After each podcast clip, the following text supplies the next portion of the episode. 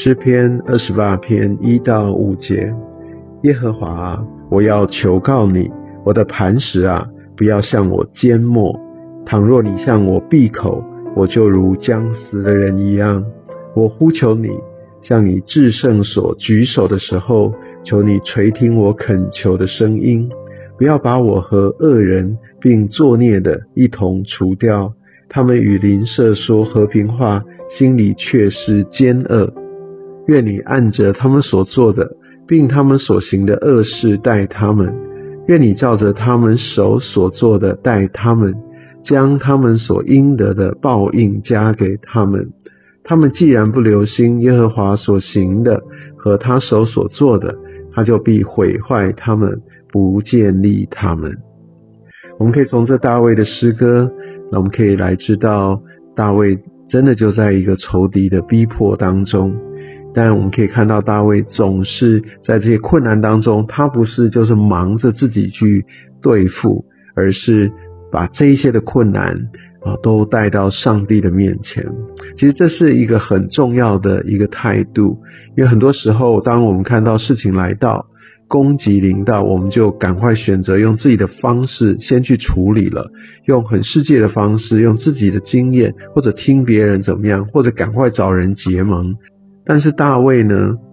我们可以从这个字里行间看到，好像这个大卫他还要求，还期待上帝去惩罚这些恶者。如果我们更明白上帝的本质，也许你会觉得说：，诶，我们不是应该要爱我们的仇敌吗？我们不是应该接纳他们吗？怎么会是要求上帝去惩罚这些的恶人呢？呃，我想这个必须明白，在当时的背景，在大卫他也没有完整的神学，他没有一个呃真正知道，其实耶稣基督也来到世界以后，来为我们展现了这样的一个上帝他真正的心，他是真的爱仇敌，所以在当时大卫当时。在那时候，他们是认为，其实只要遵行上帝的旨意啊，他们就蒙福啊。这些所有敌对的，上帝都会来刑罚他们，这是他们对上帝的认识。但我必须明白哦，即使大卫对上帝的认识没有那么的全面，但他对上帝他的心意。哦，所以上帝他的信靠是完完全全呃的一个一个敞开的，是一个完完全全到一个极致的，因为他所有的事情他都不是用自己的方法来解决，他都带到上帝的面前，所以即使他心里面这些的意念，他也都很坦诚的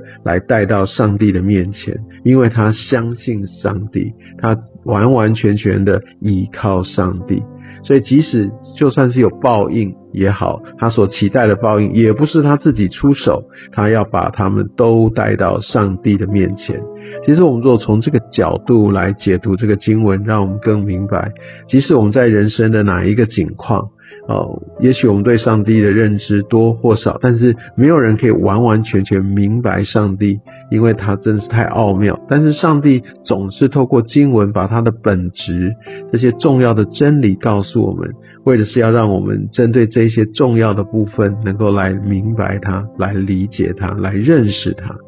所以，我们不再用自己的这些的判断来决定，来来去批评到底。这样做对或不对？上帝是不是应该要让那个人如何如何？我们不是站在一个呃参谋或者是一个呃或者一个评判者来评断上帝。大卫在这边，他是说出呃他的看法、他的想法、内心一个很真实的那一面，但是他还是都交到上帝的面前。主啊，恳求你，让我们能够像大卫一样。能够真正的把这一切都单单的、完完全全的摆到主你的手中。主你是美善的，你是全知的。主啊，愿我也能够有这样的心，愿意谦卑顺服在你的面前。主，我知道你绝对、绝对的是一个公义的主，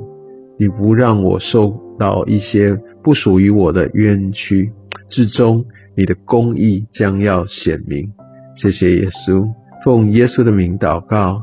阿门。